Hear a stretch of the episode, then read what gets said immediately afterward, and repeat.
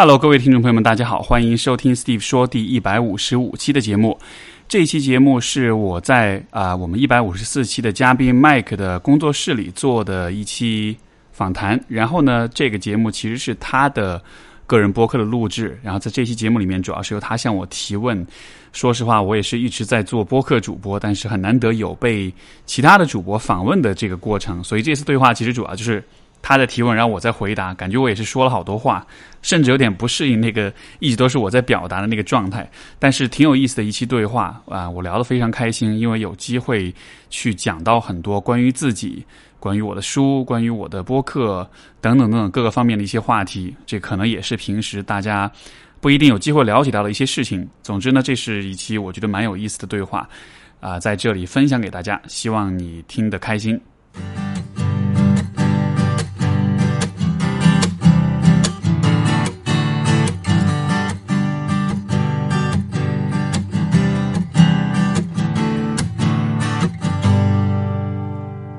大家好，欢迎来到最新一期的凌云说访谈节目。那今天的客人呢是一个特殊的客人，他是一个微博的 KOL，也是我在上海巴西柔术的一个柔友。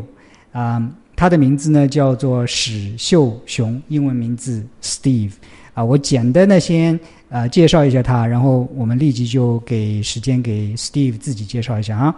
啊，这是你在微博上的自我介绍是史秀雄 Steve 是心理咨询师、心理科普作者、讲师、博客主播和 Vlogger。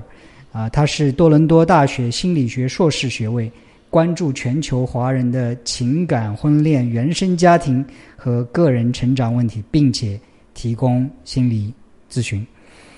嗯，你是你还是一个作者，因为你啊、有一本书，我看到这个书上的介绍呢是知乎人气作者、心理咨询师、高颜值暖男史秀雄。这都是出版社给安的 标签，我可不会这么形容自己。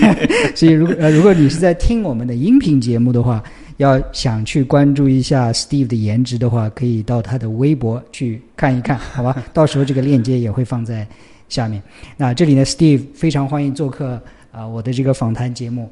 那就把话筒给你，简单介绍一下自己。好啊，好啊，感谢 感谢邀请。然后我不经常做嘉宾，所以今天做嘉宾感觉还蛮棒的。对，其实基本上关于我的主要的信息就是刚才你都已经有介绍了。然后那个我是出国，我去加拿大留学，一直学的心理学，嗯，呃，本科、硕士都学这个专业，而且是一个我很早就找到了。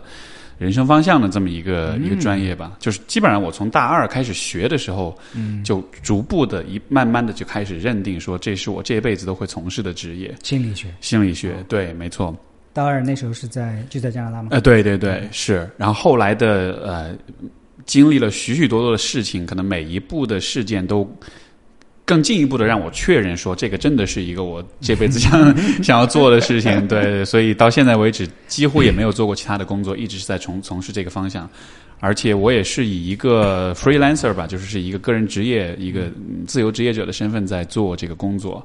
就是说，也没有和也也也不是那种要坐班啦，在机构里面打工啊，就基本上都是自己独立的在运营自由职业者。自由职业，对我的个人品牌啦，在 social media 上面写东西啦，写书啦，做咨询、做课程，对，就是是一个非常自由散漫的一种生活方式，对。应该是很多人向往的一种生活方式。呃，可能我最开始就是我非常个人、非常私人的、非常自私的动机，是我特别讨厌早起。嗯，所以我想，我以后的生活，我怎么才可以不用早起？对，因为最早就是选择这个生活方式，是我呃曾经还在读研的时候，有一次我在上海，也是在上海，当时见了一个前辈，嗯，是我当时的导师推荐的。那个前辈是一个 HR 方面的一个一个一个专家，然后他人力资源。对这个人力资源方面一个专家，然后他是专门做人力资源的评估、培训这方面的。然后他他当时就是以 freelance 的身份，就曾经在企业里很多年，后来自己出来有了自己的这个 business，就是做评估、做培训。他就告诉我，我我每年就是有半年时间在工作，有半年时间在外面玩儿。嗯，然后我说哦，所以就那个是我第一次真正接触到一个 freelancer，让我意识到说原来人生是有这样的可能性的。所以从那个时候开始，我就说好，以后我要 以后我要我要这个样子。然后我尤其专门问了他说，那是不是早上不用早起？他说对啊，你每天的时间你可以自己安排。好的，那个呃，刚才提到你是一个自自由职业者。啊，我们还是从啊，这个你你刚才提到自由职业者，我因为有很多感想，我都想插，但是我们还是先先先 先聊你的这个自由职业者。那你的自由职业者创作的内容的很重要的一个就是你的这本书。对啊，这本书我在手里。如果说你在听这个节目的话，看下面的链接，我也会把它放上去。看这个节目的话，手里拿了一本书，呃，书的标题是《假性亲密》。关系对啊，坦诚的说，你这个书是你今天才给我的。上次我们聊的时候，对我上次忘记带了，非常抱歉啊。其实我还没有读过，那可能有一些读者已经呃，听众或者观众已经读过了。但是给那些没有听过或者读过你这本书的人，简单介绍一下这本书是写什么的。嗯哼，呃，这本书其实最开始是源自知乎上一个帖子，嗯，就是叫“什么是假性亲密关系”，嗯，然后这个假性亲密关系的概念。呃，那个知乎帖子提问是源于一部电影，是那个 Ben Affleck 演的，叫《Gone Girl》，就是中文是叫《消失的女孩》吧，大概是那么一个电影。啊，听过。呃，对，看过。简单来说，就是这个是一对夫妻，然后他们这个这个老公就反正就出轨了，然后这个老婆然后就特别恨恨了，后来然后就。自导自演了一个谋杀案，就想要让陷害她的老公，就陷害老公这样的，就让人们觉得这个是这个老公把这个老婆给绑架，然后把她给谋杀掉了，就制造了一个非常就是很有心机的一个一个一个谋杀案，实际上是假的了啊！抱歉，我剧透了，就 是但是就是在那个电影里面，就是两个人之间那种关系就是很塑料的那种，就是就是看上去好像很美好，但实际上两个人已经貌合神离，所以有人就。就那部片子提出了所谓假性亲密关系这个概念，嗯，然后英文是叫 e relationship，嗯，就是就是加个 i r，所以 e relationship 就是就是名存实亡的这种关系，嗯，所以当时就在知乎上有这个讨论，就是到底什么是假性亲密关系。当时我也有写这个回答这个答案，然后回答完之后，这个答案也很火，嗯，然后后来这个知乎的编辑也就找到我说，哎，你愿不愿意写一本书讲讲这个问题？因为假性亲密关系其实是一个存在于。不光是情感，其实生活中的到处就是这个，这就是这个我这个书的标题所这个亲密关系，其实不止指的是啊男女的恋爱关系，也包括了你和父母的关系，还有你和你自己的关系。我认为这两关系也是亲密关系。那么啊，还有你和你的工作之间的关系啊，也对对，没错。哎，对啊，这个也是一个我都没有想到，对。但就是说，就是朝九晚五，又不想去上班，但是不得不去上班。没错，是个假性亲密关系。是，所以呃，因为我自己就是说做很多很多年的咨询，所以说呢，听过很多很多人的故事，然后就会发现这是一个其实非常普遍的现象。嗯，就是说人们和自己的伴侣、和自己的父母、和自己的关系当中，有非常多的这种，就是就是看就是貌合神离的这种状态吧。而这个其实会带来很大的困扰，因为。我举个例子，比如说我曾经做过一些这种伴侣咨询的案例，然后两口子进来，然后就跟他们做做工作，就是他们之间关系出现问题。有的时候我会问一些非常基本的问题，嗯，比如说你知不知道你你你你老婆她是全职太太，但你知不知道她想要做的工作是什么？或者你老公他以后人生规划是什么？就是有一些在我看来应该是两个人肯定知道的一些问题，但我发现很多人不知道。嗯，包括一个更一个很。另外一个常见的问题就是，啊，你们两个结婚了之后，那肯定会双方有异性朋友，对吧？那那你们各自的态度是什么？然后很多人说我们从来没有聊过这个问题。嗯，然后就就这种状况就让我觉得很惊讶，就是说原来有这么多的人，他们对于关系中一些很重要的问题都是不去想或者不去讨论的。所以说，或者就是就是刻意就回避掉了，就刻意回避掉，就混过去，没错。所以。在平时的生活中，你不聊这些话题，好像看似是 OK，但是如果你们的关系遇到危机、遇到挑战的时候，这你们不了解彼此的想法，其实就是没法信任彼此，对吧？就有点像，比如说你你你你你要做个生意，然后你不了解你的生意伙伴，然后，如果你们平时这个正常的交易的，对吧，进出货啊什么的，那 OK 啊。但是，一旦遇到问题了之后，你要找他纠纷或者是解决什么，你都不知道他公司在哪儿，对吧？你都不知道他公司名字是什么，就就很麻烦。所以，呃，我写这本书的，我觉得主要的目的就是想提示大家说。嗯，我们需要去问那些很重要的问题，需要思考那些很重要的问题。你不能对很多事情是一种回避跟逃避的态度。嗯，所以说当时是带着这样一个心态去写了这本书。然后我是把呃亲密关系，就是恋爱关系、家庭关系，还有就是自我关系当中，我认为很重要一些主题提炼了出来。然后每一个主题都进行了一些探讨。然后最终是希望大家读了这个书之后呢。我不是给你答案的这个书，其实是提出更多的问题，嗯，帮助你去思考。这样子的话，就能够让你对于各种关系的这种理解跟把握会更深一些吧。嗯，对。就 提到这些之后，让我思考我跟我父母的关系。嗯 我天天打电话，几乎天天打电话给他。啊，是吗？但是这个电话已经变成一种固定的程式。哎，你们好不好？吃过了没有？现在在干嘛？天气怎么样？你们要当心哦。然后啪一两分钟，哇，结束了，那我去走了。他们都有的时候问我啊，现在他也会回来问我一下，然后就就就这样。嗯，其实我们我我自己也知道，也没有去深入了解我们父母的需求是什么。但每次我说，哎呀，节日可能比较忙啊，路上比较堵啊，我就不回来了。他说没关系啊，你有空就回来就 OK 了。我也不知道他是真心这么说呢，还是心里其实很渴望我们啊回去看看。但事实上，我回去之后。我就能感觉到他其实当然希望我们是希望你回去的，对，去看一看，啊，带他们出来玩一玩，也来看一看等等这些东西。是，所以，所以你说的这个呃假性亲密关系啊，的确在男女之间或者男女之外，对，有很大很大的这种没错实用性。我我跟你就是相反，就是我跟我爸妈就是联系就是。联就以前就是联系不是很多那种的，然后我们很多东西都不去谈，然后就是也是逃避的状态。这个书里面我也有讲到，就是又开始你不问我嘛，你说这个书是不是你写？这书也是你自己是不是经历了很多 很多很多创伤或者是很多失败？但是确实是这样的，因为就是像在这个书里面，我其实有讲非常多，就是关于我自己个人的经验。嗯，呃，因为一般的心理学科普其实都是一个专家在那跟你讲大道大道理那样的，然后。但是他不太讲他自己个人的一些经历，但是我在这本书里面是有非常多的这种个人披露，是。讲到父母，讲到原生家庭，因为我自己家庭以前曾成长经历中就有很多问题，跟我父亲的关系很紧张啦，然后这种父母之间的婚姻的矛盾啦什么的，就就有讲许多，然后嗯，我觉得最终逐渐的改善，逐渐的克服这些问题，还是通过。就是你得正面的去面对这些问题，你得跟父母去聊、去谈。嗯，嗯，我因为你你经常跟父母联系，对吧？但是我是属于我平时跟父母联系的很少。嗯，但是呢，我每年春节回家，这就会是一个。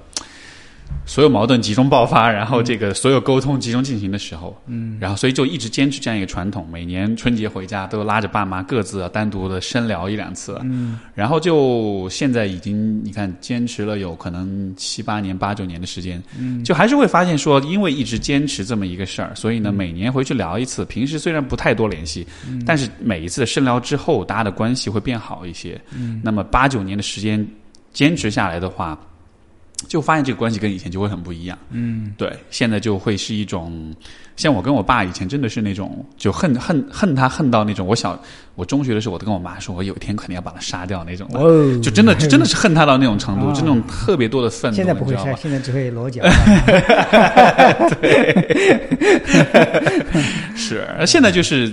可以像朋友一样聊天，包括他之前都上过我播客，我们做过一期节目，我好像有就聊天，朋友圈有对对对。在微博上有看到，是啊，那个是当时发起一个挑战，就是老爸十问，嗯。就当时我在微博上发起挑战，我说我给你十个问题，嗯，你春节回家你去跟你爸聊这十个问题，嗯，那那十个问题包括比如说。我让你最失望的事情是什么？我让你最骄傲的事情是什么？嗯，嗯，这个我呃，你最你我们之间关系最难忘的时刻是什么？嗯，就就都是这种很走心的问题，你知道吧？然后就让大家去聊，然后很多很多这个网友看完就说说这些问题，我光是想到我去问我爸，我都会泪流满面了，我都会很那种，你知道吧？就是就大家其实都不太聊这个问题，嗯，但是就是的，你你想要真正的亲密的话，你需要就是很 engage 到这个关系里，你需要问这些很。很坦诚的问题。是的，对，中国，I mean，父母之间不太聊这些问题，对，就是父母之间，就是我小时候也是就是我不会聊这些问题。到到今天有些问题我们也是不聊，但是，嗯，他们可能很很多问题也不聊，比如说我我父我爸爸已经七十五岁了。他有的时候，有的时候很乐观，有的时候也很悲观，觉得孩子都大了，就我们两个人在家里这样这样。是，然后很多有些话题不去不去提及啊，什么东西啊，比如说有些什么保险啊、医医疗什么东西怎么办啊？我们都在假设 everything will be fine，对，没有这种这种 planning，对，没有这种计划，没有这种什么东西，是啊，的确沟通不够不够多。对你像这种问题，其实我也是，我爸曾经有一次，他有一个大学同学，就是当时得了癌症，然后已经就食道癌晚期，然后就已经我们去去医院看他，就已经躺在那儿，整个人已经话也说不出来了。嗯，然后呃，当时就我爸当时做了一件还蛮触动我的事情，就我想分享这个故事啊。他当时就看着那个他那床上放了一本书，是一本大概类似佛经那样的一个东西吧。嗯。那书放在那儿，然后也，但是就也不知道为什么是放在那儿的，因为因为我我爸这同学也不信佛，嗯，但是当时他就把这个书拿起来，就给就对着他那个同学就开始念，嗯，然后念念念完了，念了一段时间之后，他就开开始跟他讲，他说这个书上说了，你以后你你去了之后，你会去天堂，你会过得很快乐，你会很开心，嗯，就是因为我爸其实他也不是一个很宗教，那个时候也不是很有宗教信仰的人，但是他就讲了之后，然后这个同学。他这个同学就虽然不能说话，但是就开始笑，就就露出了一点笑容。我当时看，我就哇哦！我就跟我爸说：“我说你还挺有心的，你还愿意做这种事情。”嗯，因为他是个非常实用主义的人，他其实并不是很 spiritual，并不是很那种的。但是他就说：“他说他说，呃，像比如说关于死亡的问题，其实我我知道我的同学，他的家人不会跟他聊这个问题，嗯，但是他自己需要独自去面对，所以那是很可怕的。所以他其实是需要有人去跟他说，就算我说的是。”是瞎扯的，是是是是是哄他的，但是那对他来说都是一种慰藉。是的，对对对，所以就是呃，我觉得也是因为有这样一些时刻，我们其实也会有的时候会去聊一下这方面的问题，我觉得还蛮还蛮重要的，对吧？是聊到这个死亡这个话题，我岔一下，啊，这是我最近一个一个感悟。呃，因为你和我都练巴西柔术嘛，对我最近在看一本书，叫做《Anti Cancer》，就是抗癌。是一个啊，就是研究脑的这样一个啊精神医生写的，他自己在研究的时候发现自己有脑瘤哦天哪！然后经过了十几年的这样一个跟癌症做斗争的过程，当然最后他是取得了胜利，十几年了没有复发，最后还是死于癌症。他一共写了三本书。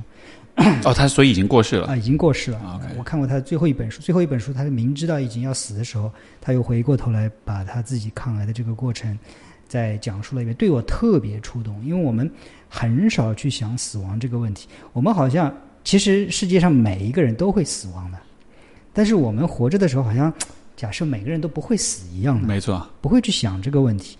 所以那天我突然感悟到，就是。你有的时候面对死亡的时候，才能让你更好的去反省生存的意义、生活的意义。我那时候发了一条朋友圈、微博，当然很多人可能觉得怪怪的，麦克怎么又什么犯什么神经病，什么受到什么触动了？我那时候触动就就有一点，就是说，只有两个东西能够让我们在无痛苦、无风险的情况下去很接近死亡啊。一个就是读一个医生写的自己接近死亡的经历，或者是其他作者接近死亡的经历。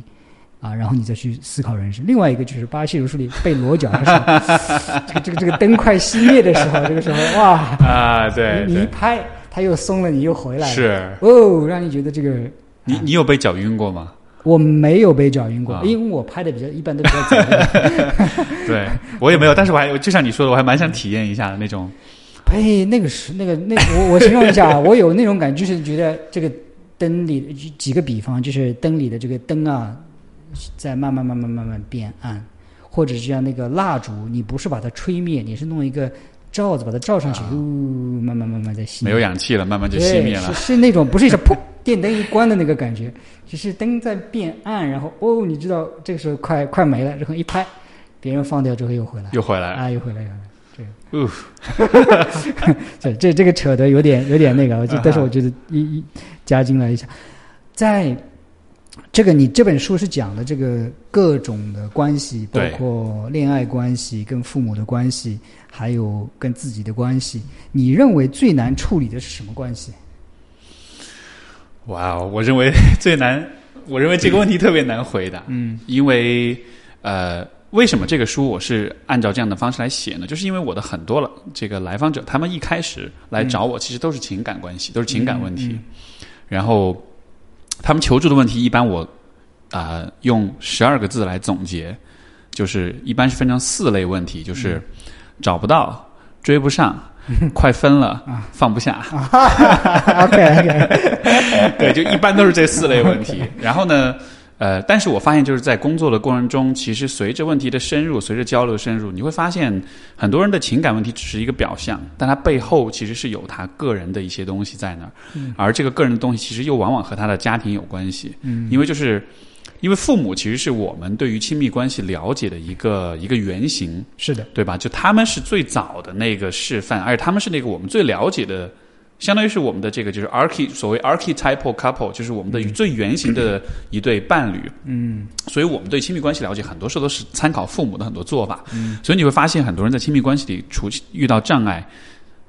如果他的障碍比较深、比较困难的话，那么你去看看他的爸妈的关系，往往就会发现爸妈关系也很有问题。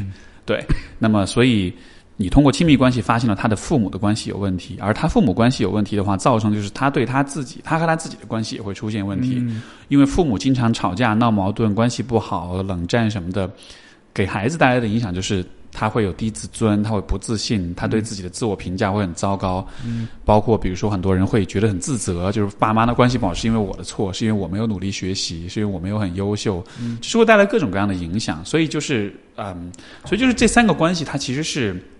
是紧密的联合在一起的，它像是一种联动的一种感觉。你没办法说哪个关系最难，因为要说难的话，可能还是在于这三个关系它相互的影响太深，所以你没法把它们三个就是很清晰的分开来处理。嗯，对。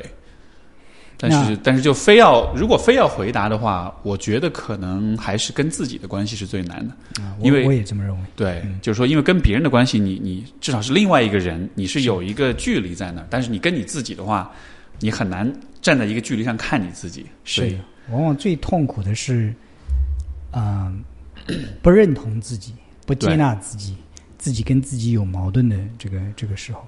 啊，我自己也是的，就是我大部分时间都是很很很开心、很快乐。哇，我做这世界上最最高兴的事情，按照我我的方式，我很开心。但是也我也会有时间会迷失。What the fuck am I？我是我到底是谁？我干嘛的？就是我存在的这个就是价值意义是什么？有的时候会会陷入这种迷茫，嗯，但是往往哎看了一本书之后，哎就找到找到答案，又会这样 是。屋里雾里高兴那么很几个月时间啊，是。但是又会陷入迷茫。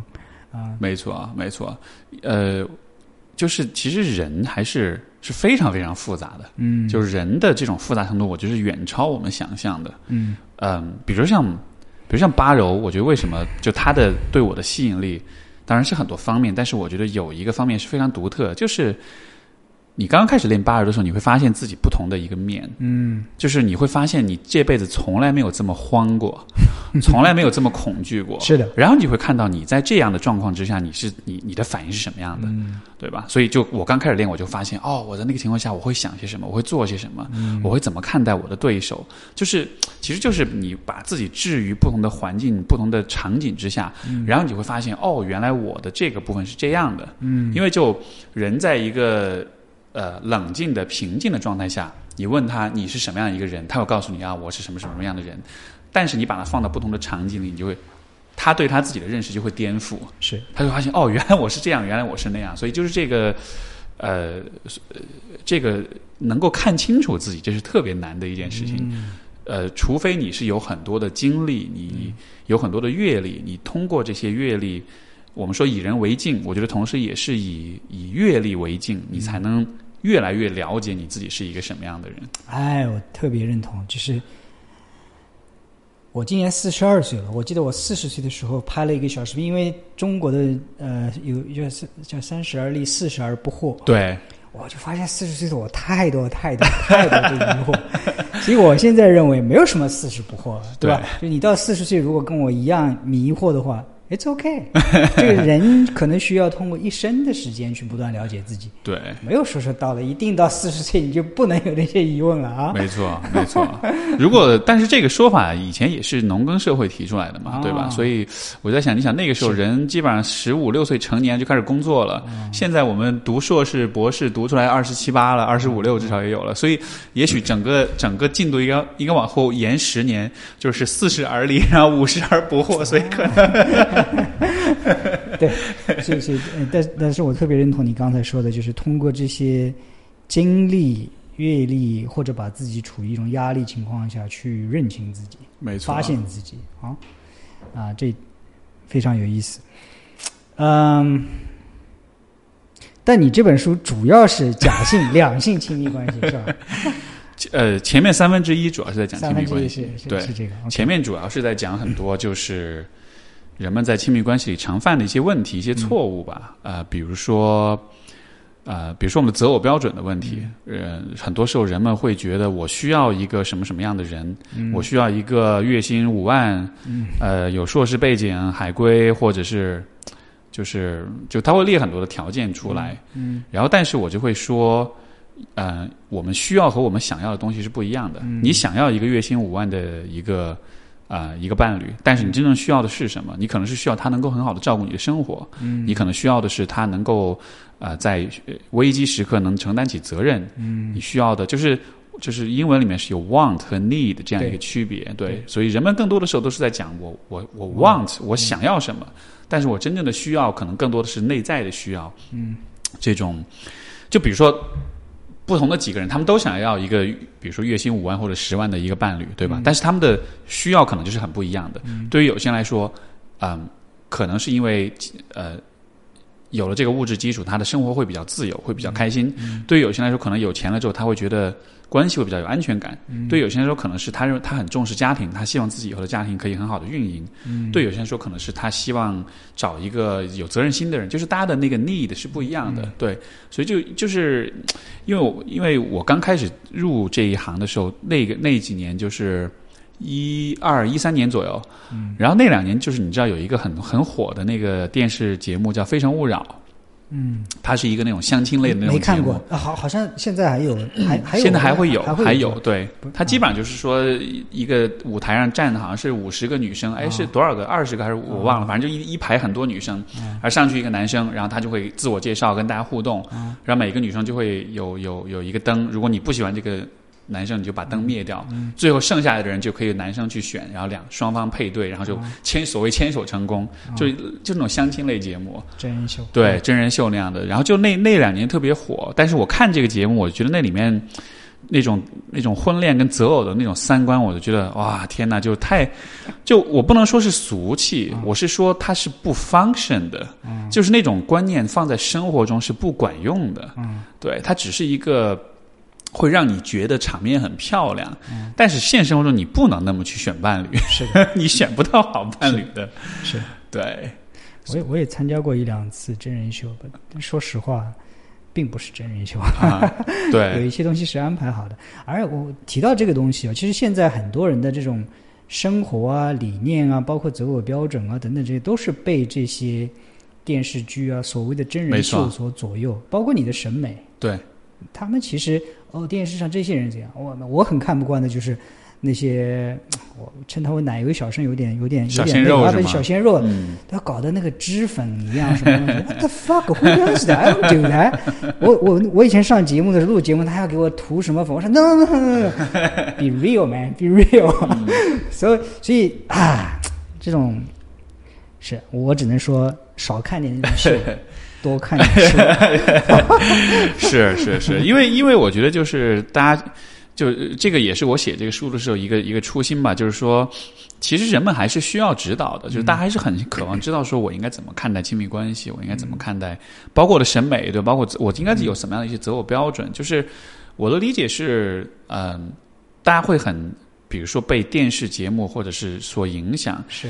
呃。可能不是说人们就喜欢这些东西，而是他们没有选择。啊，就他除了电视上会告诉你择偶标准，其实没有人可以告诉他们，对吧？你是你问爸妈吗？对，我以前那个有一个 comedian 叫 Russell Peters，他就说，他说我妈特别喜欢给我找女朋友。他说你有想过吗？你妈给你找女朋友，这就相当于是让你妈给你买衣服一样，就她的审美是什么样子的。所以我觉得就是这个道理，就是就是其实年轻人他还是需要，就他是渴望知道、渴望学习的。但是就我们除了电视以外，我觉得可能不不太就曾经吧，就不太有比较靠谱的这种。呃，这方面的讨论，所以，所以这我就我也想是一点卑微的愿望。我说这个书出来之后，OK，大家除了看电视以外，你也许可以从这书里面找到一些更严肃的讨论，一些更接近现实的讨论。因为我写的很多东西都是都不是就都不是呃我的个人经验，而是来自于我的很跟很多来访者的这个工作的经验，所以说它是比较是比较实证性的，它不像是那种心灵鸡汤，是一个人坐那儿拍大腿就随便瞎编出来的东西。嗯，对，是。嗯，聊到这里，我我我在帮我的关注我的微博的一个朋友问一个问题，好像最近有哪一个朋友在我哪一条微博下留言说，呃，跟男朋友分手了，一年都失眠。你刚才说了，就是找不到或者什么追不上，还是说最后一个是放不下？对，对于这样子的听众观众有什么建议啊？呃，一般。因为首先就是分手之后，其实肯定都会有一个阶段是比较痛苦、比较难受的，对吧？就有点像你的身体，比如说你被你被切了一刀，那个伤口肯定需要时间愈合。然后，但是通常我们的。你可以理解为，就是我们心灵其实跟身体一样，就它，你给它时间，你给它养分，它会慢慢的愈合。嗯，呃，但是这个很痛苦啊，一年失眠呢。对，所以说，如果是一年的话，嗯，就好像是它没有愈合，嗯，对吧？就像是说这个伤口它一直在烂，它一直在痛，嗯，所以在这样情况下，可能我就会去看说，那是什么阻止了你的心灵的这种愈合？嗯，呃，我的有一些来访者类似的状况，如果你去跟他去谈这个问题，通常他会告诉你说。比较常见的一种状况是，他可能一直觉得这个关系里面，他一直有很深的那种自责，嗯，就他可能觉得是他自己做错了一些事情，嗯，就是真正他真正在痛苦的，可能不一定是关系本身，而是他一直因为这个关系，一直对自己有很强的批判，有很强的自责，这个部分是没办法通过时间来愈合的，因为他会一直觉得我是一个糟糕的人，或者我做错了某些事情，对，但是，啊，问题就在于。我一直是觉得，就是亲密关系是没有绝对的对错的，你没有办法去判断到底谁对谁错。所以，如果你觉得你很自责，你觉得是我是我 fucked up，是我做错了什么事情，我们可能就需要去看看他到到底发生了什么。因为有的时候，嗯，我们会就是人有的时候会给自己编故事。嗯，如果我没有做这件事情。我们就不会分手，嗯，对吧？事实是你做没做这件事情，其实你们都会分手，嗯。但是如果你给自己编这样一个故事呢，会让你觉得更有掌控感一点，嗯。就是 somehow 我是 in control 的，我是能掌控这个局面的，我只要不犯错，我就不会分手。嗯，这种想法是令人很舒服、很安全的，嗯，对吧？但是它的副作用就是，一旦分手了之后，你就会觉得责任都在自己身上，嗯。所以你一直背着这个责任，你就会一直觉得对这个关系有放不下，因为它最终影响的就是是你整个。你整个人的那种，你的能力的问题，是你这个人的这个，嗯，你的自我效能感、你的自信的问题。嗯，所以那种放不下，我觉得通常他真正放不下，可能都不是这个人或者这个关系本身，嗯，而是说他在这个关系里受到一些影响，他对他自己的啊自我认知产生了一些呃裂痕、一些一些一些影响，这个部分是需要修复的。所以听上去就是说，男女之间的关系最后又回到了与自己的一个关系，没错，所以它是非常紧密联系。是是，因为就是因为就是你分手了之后，不要恨自己。嗯，有的人就是分手之后就会恨自己，他跟他自己关系就会变得很糟糕，对吧？就是。你跟一个男的，或者你跟一个女的，你你分手之后，两个人是 physically 是可以分开的，但你跟你自己，你没法跟你自己分开，对吧？你没法说我好讨厌我自己，我把我自己扔掉，我换一个躯体，就不可能。所以你需要跟你的自己就一直待在一块儿。但是如果你们俩关系不好的话，这就非常痛苦了，对吧？因为你想，你跟爸妈你可以啊，我我搬出去，我不要跟你们一起住。你你伴侣你可以离婚，你可以分手，但是自我就是一个一天二十四小时都无处不在的一个存在，对吧？所以最后就我我感觉就不要跟自己过不去。对，这个是一个其实非常 呃，大家都会说，但真的是很有道理的一句话，就是它其实就是说，你应该花时间 take care 你自己，你跟你自己的关系，这是一个很容易被忽视的问题，但是它其实太重要，太重要了。嗯，对你像比如说，我自己也经历过一段时间，就是我自己接受过咨询一段时间，然后我当初去驱动我去咨询的一个很重要原因，就是我我我开始发现我晚上睡不着觉，嗯，就是很严重的失眠，嗯，然后。但我的失眠还不是那种抑郁症的失眠，我是很焦虑，就老觉得心里有事儿。嗯，所以当时我去接受咨询，其实就在这个咨询过程中，其实就是把心里这些事儿全部说出来了。嗯，说完之后就发现，哦，好像就放下了，就没有那么困扰。然后后面就睡觉就变得非常正常，到后来以至于早上都醒不过来那种，就就是你看，就这就是一个 self 就是 self care 的过程嘛，就是你发现，哎，我跟我自己在有一个问题上好像过不去，那我得做点什么，是去改善这个部分。改善好了，我的生活就变得更好了，我就不会跟我自己那么敌对了。所以这个是我还蛮倡导的一种一种一种生活方式，就是一种呃心理健康上的一种啊一种处理方式的。我也有这样子的体验，但我很少会睡不着。就是我因为每两三个月就会飞美国一次，有的时候是因为时差东西睡不着。但是我我后来也在我以前的节目当中也也分享过，就是我应付失眠或者睡眠不好的一些方法，其中很重要的一个之一就是。把心里所想的全部写下来，是全部写下来。就像我把失眠比喻成你这个内存不够了，就是在那么多东西在那里面打 杂，就是混杂，不知道每一个头绪。然后我把它全部写下来，不要存在硬盘里，不要存在内存里，全部存到硬盘啊，这样我就放心了，是啊就睡着了。这个方法 我我有有有一模一样的习惯。我大 学阶段的时候，那个时候。晚上睡不着就起来写写写 blog，对，然后后来第二天早上起来看，发现这都写的是什么，就很意识流的东西，你想到什么就写什么，叭叭全部写下来。对对，写了很多年，写了不知道多少字的那个。对，但是确实就像你说的，就是清空。很管对，清空之后你就不焦虑，你就能睡着了。对，而而且这个东西不光用在失眠的时候，如果我脑子里比较混乱的时候啊，云里雾里不知道该干嘛的时候，我就开始写，全部把它写下。但反正打字又不发表又不什么，就是自己跟自己对话一下啊。写着写着，哎，你就开始慢慢清楚了。是，有的时候要跟自己对话。没错。啊，关于呃这个两性关系、父母关系跟自己的关系，我觉得我们可能聊半天也聊不完。如果你有。呃，更多想要了解的，记得去看这本书《假性亲密关系》。对，是史秀雄啊，各大书店都有 链接，我也会放在下面。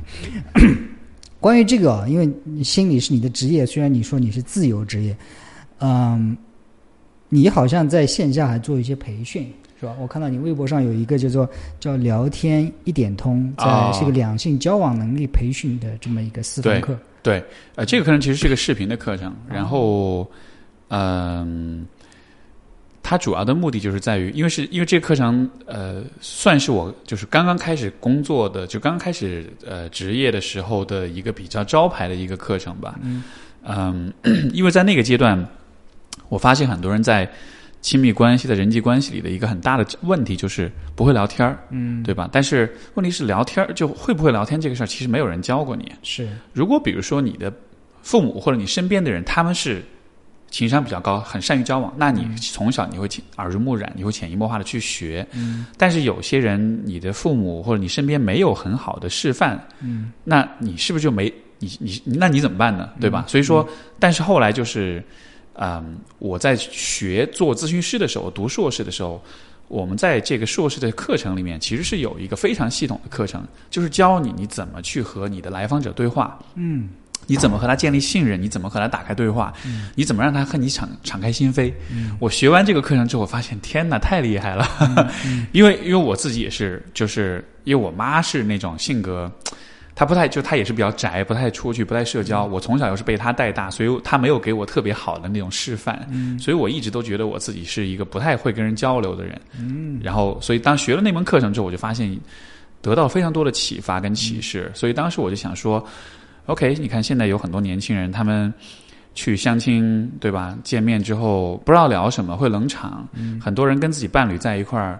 就两个人只能各自玩手机，对吧？包括很多朋友出去玩，一帮人坐那儿就聊几句就没得聊的了，然后就也坐那玩手机，就是那个体验很不好。所以我就觉得想要做一个课程，帮大家去学一些可以因为有些东西没法学，有些直觉的情商的东西没法学，但是有些东西是可以学的，基本的一些技巧，比如说怎么样去提问，嗯，比如说怎么样去回应对方，怎么样去鼓励对方更多的表述自己，怎么样去啊让对方感觉到你对他是感兴趣的，是关注的，你是能理解他的，就是有这样一些东西是你是可以做一些其实很简单的事情来呃达到这些目的的，而且是当时我呃有做一些线下那种课程，就很有趣。我会做那种角色扮演，就比如说我拉一个男生一个女生，我说你们坐这儿，我们假设今天你们是第一次见面，然后你们是相亲，你们第一次见面，你们现在开始聊天，让我看看你们是怎么说话的，然后大家就开始尬聊，然后在在这这个尬的过程中，我就会用一个摄像机把他们的表现录下来，录下来之后，然后就会呃回放回放给他们看，然后我就会回放的过程中，我就会。就是时不时就会暂停，就会跟他们讲解。你看他说了这个话，你说了这个话，但是你说这个话的效果是什么呢？就是他会没法接。不信你看，然后我一放视频，就发现哦，你说完这个话，对方的表情就呃，就是有很多这种回放，就让大家知道说，其实这个会不会聊天，或者说两个人交流沟通顺不顺利，很多时候都是在这种小细节当中。嗯，呃，我我可以举一个具体的例子啊，就是比如说呃。有曾曾经有一个有一个男生，啊，一男一女对话，然后这个男生呢，他讲他的创业经历，他说他曾经做一个互联网公司，然后然后就是自己创业，然后在两年的时间里面就非常的辛苦，非常的忙，每天都只能睡三四个小时那样的，然后非常非常忙，忙到后来就身体垮掉了，然后有一天就胃就大出血，然后就进医院抢救，而且是进 ICU，就很蛮严重那种的。然后讲完这个故事之后。然后轮到女生说话了，然后女生回的，你知道女生问的什么问题吗？她说：“那你们公司做的是什么业务呢？” 我当时听完我就天哪！我就说你怎么可以？我说别人讲了一个这么就是这么 personal，而且这么这个对吧？就是一个一个其实是非常具有情感属性的问题，但是你为什么要问这样一个非常？客观的、非常 factual 的一个问题，然后我刚刚讲说：“我说你为什么这个问题不好？就是因为如果对方在向你披露情感的话，你需要去回应他的情感，而不是那个 factual 的那个事客观事实的那个对。所以，他所以说，一个你能够找到好的聊天的角度，你知道回应什么。”很重要一点就是你要去发现对方表达的情绪在哪里，越是因为越是有情绪的表达，对他这个人来说越重要。那些不带情绪的东西对他说就不是那么重要，你去问了其实也没意义。所以，所以在这个情况下，你应该问的是：哦，那你的，因为他讲就说他进医院什么，那显然这是一个很惊心动魄的过程，所以你显然应该问的是这个部分，而不是说你的公司是到底是做什么业务。是啊，谈话的确是门。艺术很多时候啊，就是我们很我我自己的，我不是一个很好的谈话的人，起码说我以前不是，现在好一点点，但是还还不是。我发现就是很重要的一点，很多人谈话的时候光想着自己是说什么说什么，啊，对，没错，没有去听，更没有听到对方说那些之背后他的原因是什么，或者他的情感的渴望是什么，没错，对吧？没错，我非常认同，所以这也是我在这课程里面讲到一点，就是。如果你能真的在听对方在说什么的话，那会开启一个完全不同的世界。嗯，就是像你说的，我觉得很多人的问题就是他只想说他自己的东西。嗯，别人的话他只是听一下，而且他听的只是那些可以帮他带出他自己话观点的那种内容，但他并不是真的想要去听去交流。对，呃，包括有些呃年轻人就会觉得啊，我跟别人聊天我很紧张，我很内向，我不知道该说些什么。嗯，我就会说你就是其实所有内向紧张的人。当他在内很紧张的时候，他其实都在想的是我接下来要说什么。是，但是当你把一直关注这个问题的时候，你其实就没有听对方在说什么。就你一直关注你自己，对吧？所以，但是你实际上应该，呃，比如说，如果你是个内向的人，你不知道怎么跟人聊天，最好的方式就是把所有的注意力放在对方身上，嗯，听他听一下他到底在说什么，嗯，然后你就能抓住那些有意思的东西，然后你就知道你可以说什么了。嗯，对，就是这个，你把这个关注点转换一下。是解锁一个完全不同的一种对话体验，所以我曾经因为这个不会说话这个问题，我我也买了好多本书。有些书你可能就知道什么 How to become a conversationalist 还是什么东西，还有在美国很讲究这种 small talk，就是小的这种 small talk。我以前毕竟是一个新的国家，不同的文化，我我也觉得这方面很兴趣。后来那个我记得是哪本书，他说。做一个很好的交谈者，最重要的一点就是做一个很好的倾听者，没错，对吧？其实这个东西有的时候不是不需要你说什么，你真的用心去听对方，对方就会觉得，哎呀，你你你是一个很好的交谈的这样一个人没错。啊。所以所以说，我们之前我就那有些学员来上课，我就我就逼着他们说，你坐在这里，就是你你你跟对方对话的时候，我就逼着你说，你不可以讲话，你就听他说话，嗯。专注的去听，嗯。然后听完之后告诉我，重复一遍他说过些什么，就是就这种看上去，因为一般你就是这种教材，他会教你一些。就是好像很聪明、很套路的一种方式，让你觉得这是很神奇的。嗯。但其实我觉得与人交流是一个很简单，也需要你下苦功夫去、去练的一个东西。它其实没有那么复杂，它也没有那么的，但它也没有那么多就是那种奇迹一般的那种很奇妙的招数。它其实很多的东西就还是比较返璞归真的一些东西吧。嗯嗯，对，是。那你还有一门呃课程呢？这个可能很多很多女生可能会很感兴趣哦。这个标题就啊、讲是是讲座吧？是叫对，如何让男人更上心 啊？这个这个，介绍一下这这门课程是干嘛的？能帮助那些女生朋友解决哪些问题？这个课程也是一个嗯，因为也有很多很多的女性，她们来咨询的一个问题就是，老是觉得自己的交往对象或者男朋友对自己不是很关注、不是很上心的样子。嗯，从我的角度会觉得，许多时候你进入，就当你注意到这个问题，其实已经有点晚了。为什么呢？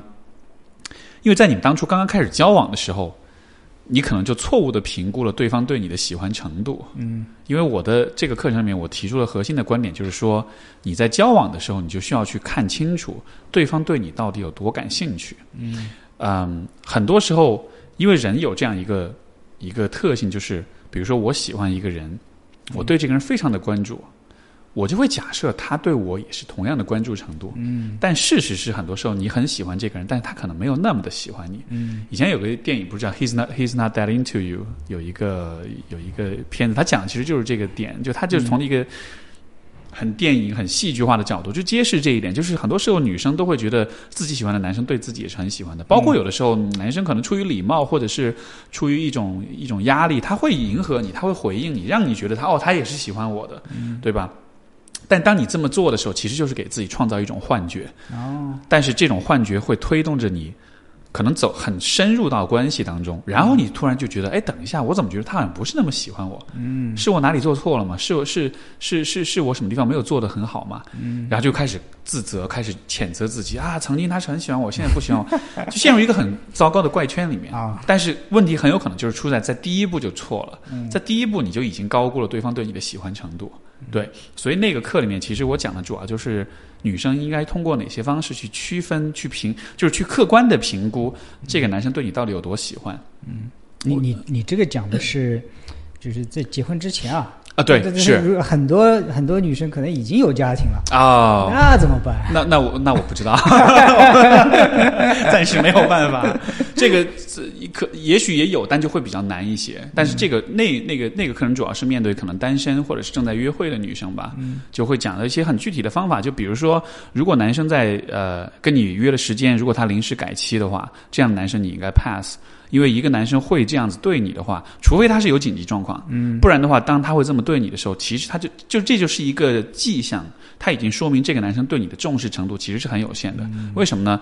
因为你很简单，就是反过来提一个，呃，我约会当中我认为一个黄金问题，嗯，就是如果他很喜欢你，他会不会这么对你？嗯很多的疑惑，很多的困惑，你都可以通过这个问题去解，嗯对吧？啊，有男生这个他这个呃，比如说他跟我改时间了呀，他有的时候发信息回的很慢啦，他这个好像我们吵了一次架他就冷掉了呀，他想跟我上床，我说我还没有准备好，然后他之后就不太理我了呀。遇到所有的这些状况。你都可以问这个问题。如果他很喜欢你，他会不会这么对你？嗯对吧？如果一个男生很喜欢你，拒绝了他，他还是会再追你啊。嗯你你暂时没有准备，他说我没关系，我可以等你啊，对吧？他不会冷掉啊，他不会就啊，好吧，那就。所以就是我觉得很多的状况都是，当一个女生比较，她对对方比较喜喜欢的时候，她就会把这些其实很明显的信号给忽略掉。嗯。但是你忽略这些信号的结果，就是你会你就会给自己挖坑，你就会跟一个其实没那么喜欢你的人在一块儿。嗯，对，所以这个课程主要就是讲这种 你知道这种很很技巧的这种东西。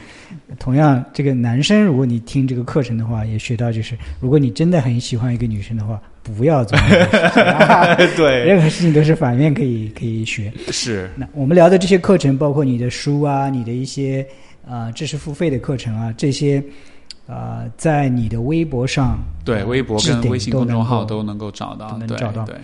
啊、提到你的微博的话，我看到你的微博的头条哈，有这么一一点，就是说 你把你的微博的背景图片换成了呃一张图片，然后你还专门写了叫做“知呃跟入地狱，知耸天堂对，”，能简单解释 能简单解释一下，到底是为什么？为什么特别喜欢这句话吗？啊，我首先很开心你注意到这句话，因为大多数人是注意不到的，他们都觉得只是个背景图片。嗯，这个话其实是来自于呃荣格所讲的一个，就是有一个奥地利的心理学家荣格，也是跟弗洛伊德齐名，很出名的一个一个一个大一个大师。然后他提过的一个，就是他的一句话，我只是把它用一个比较简洁的中文的方式翻译出来。嗯，他意思就是说，呃。一棵树如果要长到天堂里面的话，如果要能够高到能植入天堂的话，它的根必须先深入到地狱里面来。嗯什么意思呢？其实就是说，如果你想要知道什么是真正的善，嗯。你想要知道什么是真正的好，嗯。你想要变成天使，嗯。你想要做一个至善的人，你必须先要知道什么是真正的恶，嗯。你必须先要知道人性当中最阴暗、最糟糕、最可怕的东西是什么。嗯。因为只有你知道了什么是恶之后，你才能知道它的反面就是善。嗯。所以这个这个这个话，其实是我之前在翻译一本书，就是那个 Jordan Peterson，嗯。呃，就是 Twelve Rules for Life，这个乔丹皮特皮特森，然后这个人生十二法则这本书，在翻译的过程中，他也讲到，他也引用到这句话，嗯。因为他是在讲就是关于善恶的一个章节当中提到的，当时对我的震撼蛮大的，因为 Peterson 就说，他说他的善恶观是怎么建立的？他说，因为他因为这个其实是一个很哲学的问题啊，就是到底什么是对，什么是错，什么是善，什么是恶？那这个其实是有点取决于你的价值观的，嗯，对吧？你不同的意识形态、不同的想法、不同的这个就是这种哲学信念，其实会会影响你对善恶、对好坏的判断。但是他就在想说，有没有什么东西是是绝对的善或者恶？有没有什么东西是跨越文化、跨越时空都成立的呢？嗯，然后他的他的这个理解就是说，如果我们看到，比如说在二十世纪所发生的人类历史上所发生的很多事情，嗯，对吧？希特勒的大屠杀，嗯，二战、一战，呃，冷战，所有的这些非常可怕的这些事件，嗯，你就会发现说这些事情，嗯，当中体现出来就是人是有非常恶的一面的，嗯，人是会。人是所有的动物当中唯一的一个会为了折磨而去折磨他人的一个物种。嗯，就是你看，像狮子、老虎什么，它也会去杀戮，对，但他杀戮的原因是什么？是本能，是他饿了，他要吃东西，他不会说我为了杀戮去杀戮。我觉得我呃把这个鹿、把这个马给大象给杀掉之后很爽、很开心，所以我才会这么做。但他说只有人类会这么做，就是只有人类会为了 torture、为了折磨而去折磨，所以他就认为，嗯，这种有意识的、刻意的折磨，这就是人类的至恶，就是罪恶的部分。嗯，所以他就说，如果这样子的话，那么这个行为的反面就是至善。嗯，所以他就会认为说，就他的这种善恶观的建立，就是建立在，嗯，人是有刻意有意的伤害别人，嗯，折磨别人这样一个倾向的。那么反过来的那个部分，就应该是我们努力的去。呃，提倡、去发扬、去建立的那个善，嗯，所以我当时听到他的这个说法，其实是非常受震动，因为在这之前，其实我对于善恶的这种思考也没有非常的清晰，嗯、但是讲到这里之后，呃，也是引起我很多的共鸣。为什么呢？就是我在我的咨询当中，我的很多的来访者，其实他们都会讲到关于自己或者关于别人一些非常让我觉得非常震惊的事情，像比如说有许多有相当多来访者会讲到小时候被家人家人虐待，被家人性侵，嗯，被陌生人性侵，嗯，被打被骂。有的是肢体上的侵这种这种侵害，有的是这种情感上关系上的这种暴力，嗯，然后就会真的让你觉得那样的行为不是一时冲动，不是嗯一种发泄，嗯而是说你可以很清晰的看到这些人在做这些事情，他是恶，他真的就是 evilness，、就是他真的是恶的，他真的是一种为了折磨而折磨这样子的。所以我和这些来访者在谈到这些问题的时候，嗯，也会对我有很多的触动，就会觉得。像你，你可以理解就是我的工作就是直，就是需要直面很多人性当中的这种很阴暗的部分吧。包括有的时候可能是他他可能是一个来访者他自己的一些很阴暗的东西也会有，对吧？他遭受一些东西之后，他会变得很坏，他会想要去去去折磨别人，去坑别人，这样也会有。但是就我这一个部分越是了解，越是看得多，我就发现我其实会变越变成一个很强调正义、很强调正直、很强调善和呃这种就是善意、友善，很强调去帮助他人、很利他的这样一个人。就是这个部分就会变得越来越强，因为你黑暗的东西看得太多了，嗯你就会越发的知道说怎么样可以做一个对的，可以做好人，可以做对的事情。所以就是这是一个我觉得很有趣的一个一个二元对立。因为现在我们会提倡说啊，我们要做好人，要呃，许多人对于善、对于好的理解是很单纯的，他们觉得单纯、天真那个是善，嗯就是大家会觉得我不要看这些不好的东西，因为那会污染我，污染了我之后，我就会变坏。嗯但事实上是，如果你是一个很天真、很单纯的人，我把你扔到一个很容易变坏的环境里，你立刻就会变坏，嗯因为你没有体验过嗯什么是恶的东西，什么是什么是坏的东西，对吧？你只有体验过，你知道你自己是什么反应，你才知道你你对自己才是有把握的。嗯所以，所以就是我是想通过这句话，是想呃去传播这样一种思维，就是我是希望人们都能变得更善，变得更好一些。但是这个途径绝对不是说只是一味的宣传正能量，只是一味的去鼓吹。啊，人要利他，人要、呃、助人为乐，我觉得那是没有用的。嗯最更更有用的方法，其实还是需要我们先需要去理解人最坏的时候可以坏到什么程度。嗯，对，哎，非常非常开眼啊！的确，的确，我我是相对来说成长的这个经历当中比较天真的那个，没没没见过太太坏的太坏的东西。但是，的确是当你经历过有些东西之后，你再去看它的时候，会有不一样的了解。没错我以，前也是认为，呃，事情都是绝对黑白分明，就是善恶分明。特别是对我们小时候看的那些电影里，哇，那个坏人恨到可以咬牙切齿，好人就是怎样怎样。对对。啊、其实世界没那么简单。这个这个，我觉得如果用一个可能大家相对容易理解的一个角度来说，就比如说我们练八柔或者练武术，对吧？就是你你看街上其实喜欢打，就是经常街上斗殴打架那种人，其实那种人往往都是没有练过武的。嗯，对，为什么呢？他没有练过武，他就会觉得他自己好像很厉害的样子。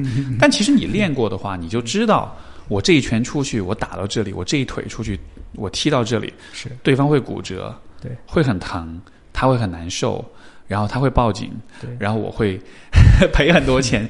就是你是知道那个后果的，是的，对吧？因为你练武，你知道你打别人不只是打，你打别人是会带来真实的伤害的，嗯所以你就知道你不要轻易动手。嗯，就你对后果是有很深刻的理解的，是的，对吧？因为你的对练的时候，你知道你一拳可以打，就像比如说柔术也是，你知道你我要掰断你的手或者腿，我可、我是可以做到的。对，但是你越是知道这点，你其实越不会也不会出手。是的，对，因为你知道这样子做的后果是什么。你看那种很冲动的人，反而是那种他没有练过，对他打打架打起来那个姿势也很烂，也很挫那种是的。对，啊。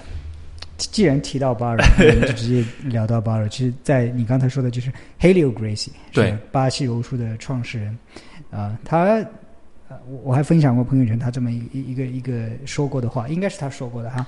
他说：“我们学习打架是为了不打架。”没错，对吧？是对，当然我我特别鼓励这些小孩子去学习巴西柔术啊，因为 很多时候成年之后两个人打，你看现在网上有很多这个对对殴的这种视频，往往是他们对自己的能力不自信，没错，对吧？我希望通过在这个对殴当中，我要比你一起打，比你更狠，来证明告诉对手或者告诉旁观的人我有多厉害。这往往是他不知道自己有多厉害。没错，你真正练过武术的人，我也不光说是巴西柔术、泰拳、拳击或者其他散打的人，你真正知道自己有多少厉害的，你知道这一拳砸下，就像你刚才说的一些，是有多少分量。这个时候，你往往如果选择说，啊，对，对不起，对不起，没错，是我不好，赔礼道歉，对吧？是我我们两个各自走开，对吧？是你越是厉害的话，我不需要通过你来证明我多少厉害，我已经知道我自己有多少厉害了。就虽然在道歉，你心里想的是，其实我要想，我要是想的话，你的脖子早就断了，对对对但是我不需要那么做，对对对。对，其实你知道，就像回到你刚才，你知道治恶，当然这个不一定是治恶，这是最糟糕的结果的话，你不会去那样没错，去去去做。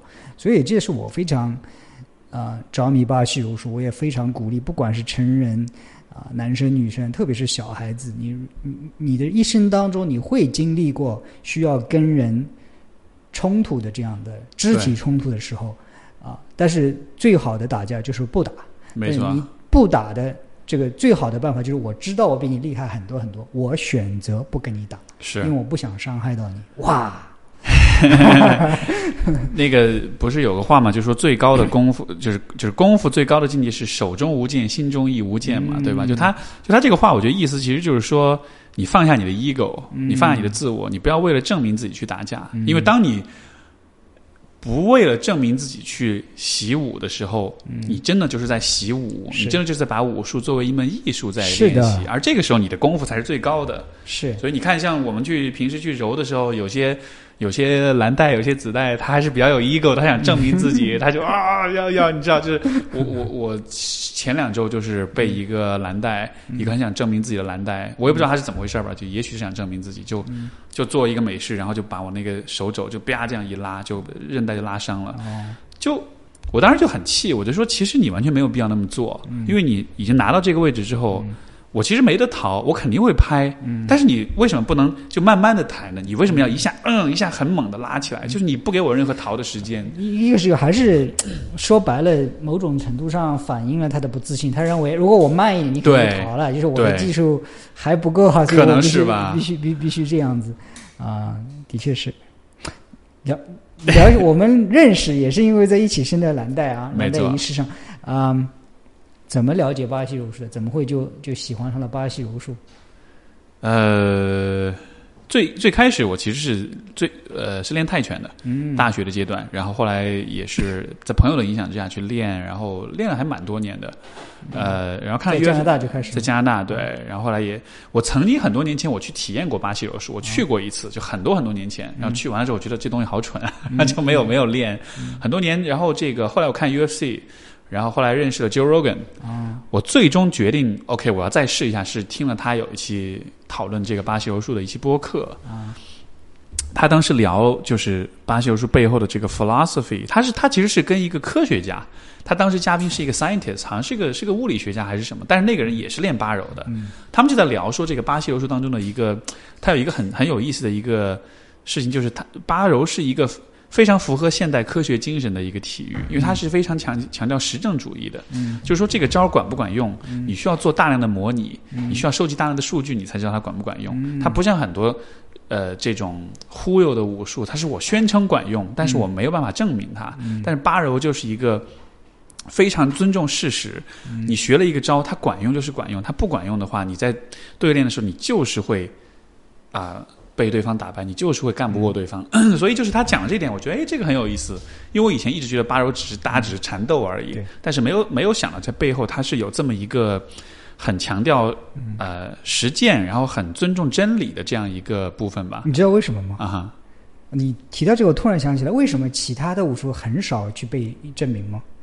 因为我一拳打得很狠，或者一肘打得很狠，有多少时候你会用真的百分之一百的力量去这么攻击啊？那人早完了。。对但是巴柔是因为他不讲究这种爆发，不讲究这种，他可以，因为他可以慢慢拍嘛。对哎，怎么样？你跑得掉吧，慢慢拍，所以是它可以允许你去这个没错做这个事情。没错。啊，我觉得这也是我后来就是慢慢放弃泰拳的原因，因为我发现就是嗯它还是泰拳拳击，其实他在一定程度上还是太讲究力量，他还是太强调这种爆发力。嗯，就是说我怎么说呢？我觉得你像 Joe Rogan，他就说八柔是一个你可以练到六十岁、七十岁、八十岁的运动。你像泰拳、拳击这种，你可能二十多岁的时候你练一练，对吧？年纪气盛很猛的。但现在我要考虑我以后的人生，我想培养一个 我可以继续玩二三十年的运动。但四是，十二岁哦，对啊，对啊，你想，所以你到了四五十岁的时候，那个时候你要去玩泰拳，你可能就玩不动了。但是八柔可以一直练，所以我觉得 OK。那这样来说，我觉得这是一个更好的选择。的确是，嗯像现在很多职业运动，像足球啊、篮球啊，那运动员三十五岁吧，最多四十岁退役了。没错，巴柔的话，你会看到巴柔的比赛里边还有五十岁年龄组的，还有五十岁以上年龄组没错啊，，没错啊。真的像我好多朋友打篮球打到后面就是那个膝盖啊、脚踝啊都伤的不行，最后都没法打。我觉得自己损伤太大了，我得找一个养生一点的。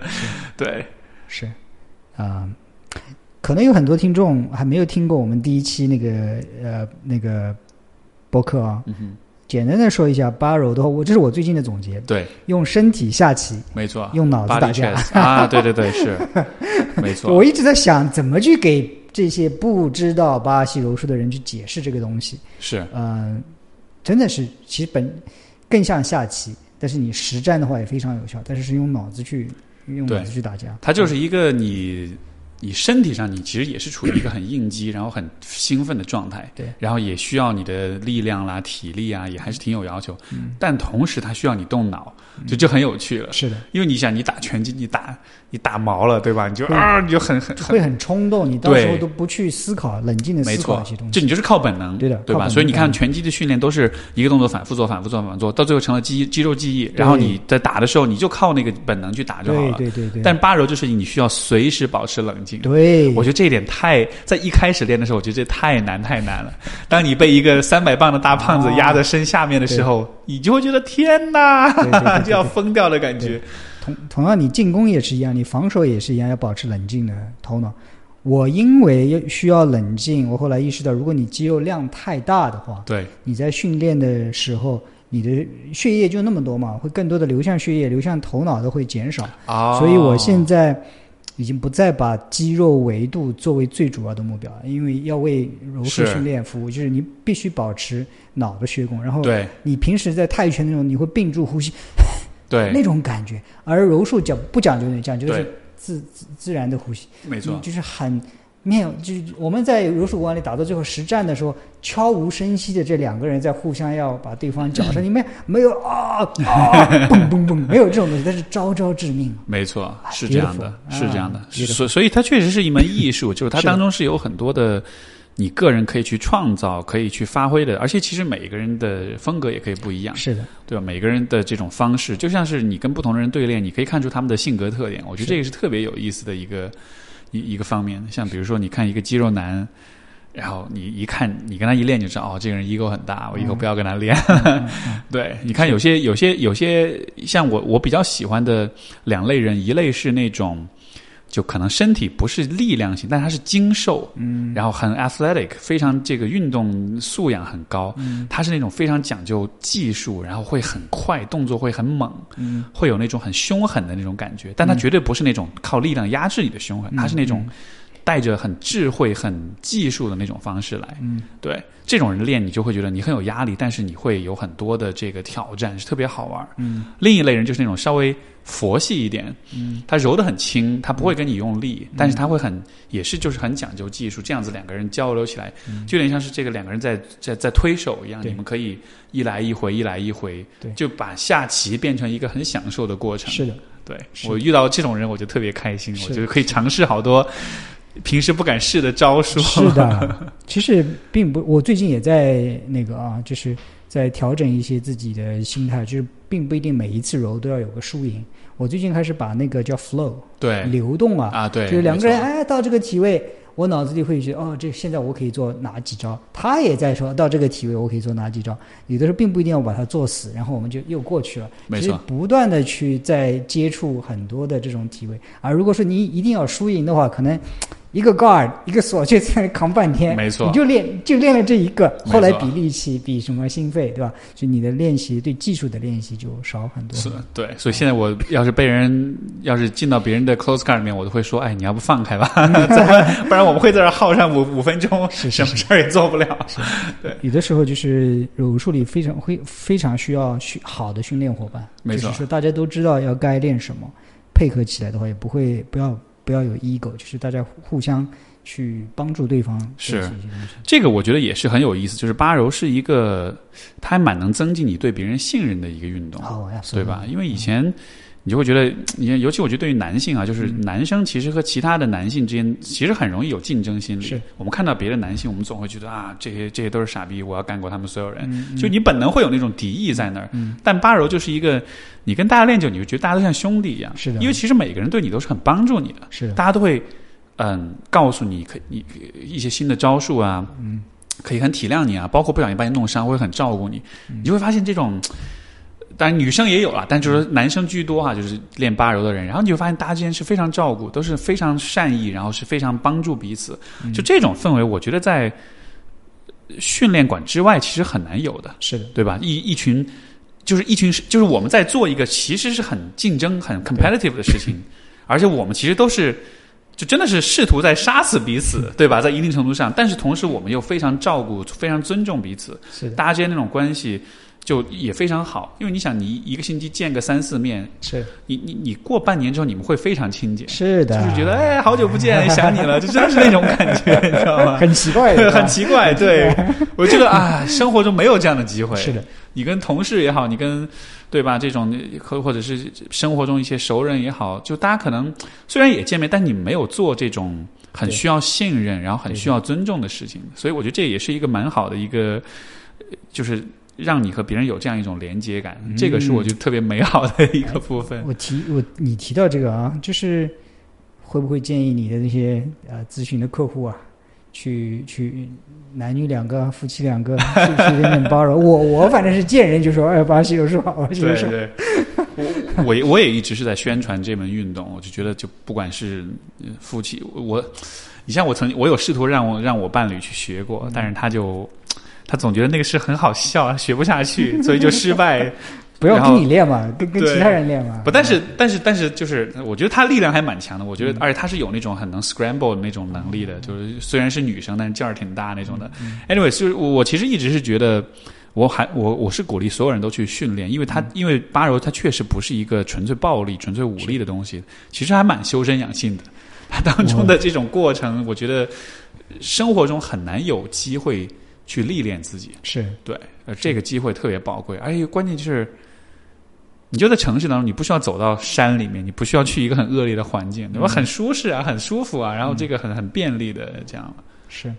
那关于巴西柔术呢，我可能已经做了不下 聊太多了，四五期这样子的节目，包括跟 Steve 你的聊的那对那一期啊，我到时候会把啊，如果已经发了的，会把链接放在这个下面。你如果对感兴趣的话，去听那一些我们这个好像聊不完的对，话题。Steve，你是不是中国唯一一个拥有巴西柔术蓝带的心理咨询师？很有可能，很有可能因为呃，巴西柔术还是对中国来说还是一个相当小众的。嗯小众冷门的这样一个武术对啊。对我，我因为自己一直一直很重视的事情，就是我就是强调说，人应该尽量做一个独特的自己。所以我想，OK，我做心理咨询师。然后我有像有的时候去参加有些会议什么，就看那些同行，就都是中年人，女性为主，都是那种像阿姨那样的，对吧？和蔼可亲的，很 nice、很仁慈的，很很和善的那种的。嗯嗯，然后，然后我站在他们中间，我就会觉得，那我的位置在哪里呢？我也变成他们那个样子吗？我想，我不要那个样子，我就说、OK，那我也许我可以做一个比较奇葩、比较独特的一个一个状态。嗯，就一方面我做着心理咨询这样一个其实偏女，这个是这个其实是一个偏女性化的职业，嗯，对吧？它是比较柔，是比较是比较柔和，是比较温柔的这样一个。这个我倒不一定认同。为什么心理咨询师一定是偏女性啊？呃，就说倒不是说因为从业的人更多是女性，而是因为我觉得她的工作方法，她强调的核心的价值观，更多的是比较 ca- caring，是比较 nurturing，、是比较就是这种滋养的，她都是很强调就是情感，就是你知道这个。就是说从性别气质上来划分，这一这一块是更偏女性向的。嗯，但是性别气质不是说男生男人只有男性气质，女人只有女性气质，男人也可以有女性气质。像我身上，我很女性气质的部分，就是在这个方面得到了一种发挥，得到一种表达。所以，所以你女粉丝特别多是吧？那天声带的时候，James 黑带教练就是说这个这个 Steve 的女粉丝特别多。呃，也也可能是因为我。微博照片发的比较多，不知道对，没有看过的到微博去去看一看。对，不，这这不是最大卖点。对对，不不靠外表吃饭，还是 是是。然后然后所以说，就是我觉得就是这是一个很柔的一个职业，但我就说，哎，我也可以有很很很阳刚的，或者说是比较不一样的一些方向嘛。所以就你看，我会练八柔，会练泰拳。我平时会骑平平时骑一台哈雷的机车，嗯，就是我很喜欢做那种打破一些刻板印象的事情，嗯，就我可以同时拥有不同的几个身份，嗯，我可以坐在这里跟别人聊他内心深处的秘密，我也可以在训练场上挥汗如雨，我也可以骑着机车很帅很炫酷的样子在大街上驰骋，这样子。就是，嗯。就当一个人可以扮演很多不同的角色的时候，那种。那种很自由的感觉，你知道吗？就我觉得这太爽了。我觉得我们这辈子都没法放弃这种权利，是，所以就会刻意的做很多，让大家觉得，哎，你不像啊，就是突然觉得你不像是这么一个人。我哎，我就要去做啊，就是会有会有刻意的有这样一个选择。嗯，所以说，嗯，我虽然不是不信星座啊，但有的时候拿星座来开玩笑，就是很多人初次见面就会问你什么星座的，嗯。然后我就会说，我我经常做了一件事情，我说，我给你十一次机会，嗯，因为星座一共只有十二个嘛，我说我给你十一次机会，如果你猜猜不对的话，如果你猜中了，我请你喝酒；如果你猜不中的话，你请我。我经常会喝到免费的酒，就是因为大家看到我这个样子，就会觉得。因为我因为我的那个形象给人感觉和我的星座其实非常非常的不像，嗯，对我我我星座是巨蟹。哦，所以是一个大家觉得应该是很温柔，应该是很顾家，应该是节目的以后就不能跟你玩就没办法这个游戏，对，没错，但是就 但是就给人感觉就可以有很多不同的面，然后所以大家就一般都猜不中，然后那种时候我就就很爽，就觉得啊太好了，就是。你你能做一个不被任何一个角色或者职业身份定义的人，那那种自由是我觉得特别棒的一种感觉。嗯，好，那聊到这里，既然聊到你，那我们下面一个环节是叫呃快速问答时间，OK，不会给你太多的思考，是 Rapid Fire，OK，啊，有些问题你可以选择不回答，但是啊，Ready？好，来，你最想揍的一个人是谁？呃。其实不是一个具体的人，而是一因为我最近我伴侣他的客户把他搞得非常不开心，嗯，然后我看到他很不开心，我就很不爽，所以我不知道他客户是谁或者长什么长什么样，但是我特别想揍他们，揍他或者或者绞杀他，对吧？对。你曾经做过的最疯狂的一件事是什么？最疯狂的一件事情，嗯，我有不止一次为了感情而换城市。我总做这样的事情，所以，而且这显然是一个很不计后果的一个，对，够够疯狂。呃，你有宠物吗？呃，有两只猫啊，什么猫？对，如果你自己要变成一个动物的话，你希望成为哪个动物？哈，很有意思，我都没想过这个问题。嗯。可能是某种鸟类吧，也许是老鹰，不一定，但就是某种鸟类可以飞吧，然后可以自由是一方面，还有就是你可以俯瞰，就是大地那种视角，我觉得挺挺挺挺爽的。嗯，对。你最喜欢的电影是什么？哇，这里往往我是做笔记时间啊，我看电影比较少，所以我会问这些问题。OK，啊，哇，这个还真的比较难，因为。我我我也许这么来回答吧，就是因为我是一个泪点很高的人，嗯，但是我这辈子有看哭过的片子，我可以数出来。哦，嗯，拿笔记啊。我我第一部看过看哭的电影其实是《鲁冰花》。哦，《鲁冰花》那是一个很老的台湾的一个片子，我是小学的时候看的，我当时看完之后哇就大哭，嗯，因为那个片子。啊，我就不剧透了，但是他讲的是个蛮蛮感人的一个故事吧。嗯，对，然后呃，包括前段时间乐队的夏天那个有那个旅行团的那个那乐队，他们翻唱《鲁冰花》那首歌，我当时听到那歌我也泪流满面，因为就带来很多回忆。嗯，嗯，然后我还很俗气的看哭过《离开雷锋的日子》，那是一个爱国主义教育的那种哦雷锋的日子。对，讲雷锋的故事也是很煽情那种，那个我有看哭过。然后还有一部片子我看哭过，是那个就是克林特·伊斯特伍德的 Clint Eastwood，他、嗯那个他那个片子中文应该翻译是老爷车吧，英文叫 Gran Torino，也是讲一个一个叫 Grand Gran Torino，G R A N 嗯，然后 T O R I N O T O R Torino Torino 对。都灵吗？呃，不是，那个是那个其实是一个车的型号，哦 Gran，Grand Torino，Torino 是对。哦，G R A N D 对吧？呃，没有没有 D，就是 Grand G R A N，对 Grand Torino。然后那个、那个片儿也是讲一个老人和一个年轻小孩之间的一个友谊，我觉得也、哦。最后也蛮感人的。然后，对，嗯，还有云图你看过吗？没有，我看电影，我说我告诉你，我听就是那个就是那个呃那个 Cloud At Cloud Atlas，很经典的。英文怎么讲？Cloud 就是云，Atlas 就是那哦个地图那个 Atlas，A T Atlas L A S。OK，对哦对那个片儿它是那个片儿稍微有点烧脑，它是不同的几个角色串在一起，嗯然后但是它当中那个第一次我看无感，嗯但是第二次我是在飞机上看的，当时真的看进去，就就是有我发现有一电影是你要看第二次，嗯你才真的能看进去。嗯，我看进去之后，当时在飞机上也是泪流满面，我旁边的坐的人都吓到说，就看着异样的眼光看着我。但是确实就是你看进去之后会被感动到，会被触动到。嗯，对，所以这也是看哭过的。还有吗？应该还有其他几部，我暂时有点想不起来，但是就先这样。对，最喜欢的歌手，嗯，Jason Mraz，对，因为我是因为他才开始弹吉他的。对，当时对，当时为了学他的一首歌，因为当时想追一个姑娘，然后去学了他一首歌，但是在我学会那首歌之前，那个姑娘就把我先拒了。但是后来还是学会了吉他，很多年之后我没追到，吉他学会了。对，嗯后来我还跟那姑娘说：“我说当年谢谢你让我学会了弹吉他。你会自己做饭吗？会，呃，会做饭的这个毕竟是四川人，我觉得还是很以我们的这个美食的这个 root 为傲的，所以我的招牌菜就是回锅肉，这是最经典的四川家常菜最不可抗拒的食物是什么？啊、成都有一个小吃叫肥肠粉，嗯，对，我不知道你有没有听过，就是你以后有去去成都有机会可以吃一下。肥肠粉。对，它其实就是粉丝，但它呃当中是有煮的大肠、猪大肠在里面。嗯，啊、说起来口水都流出来，就是呃，特别棒的小吃。对，你认为自己最怪的一个怪癖是什么？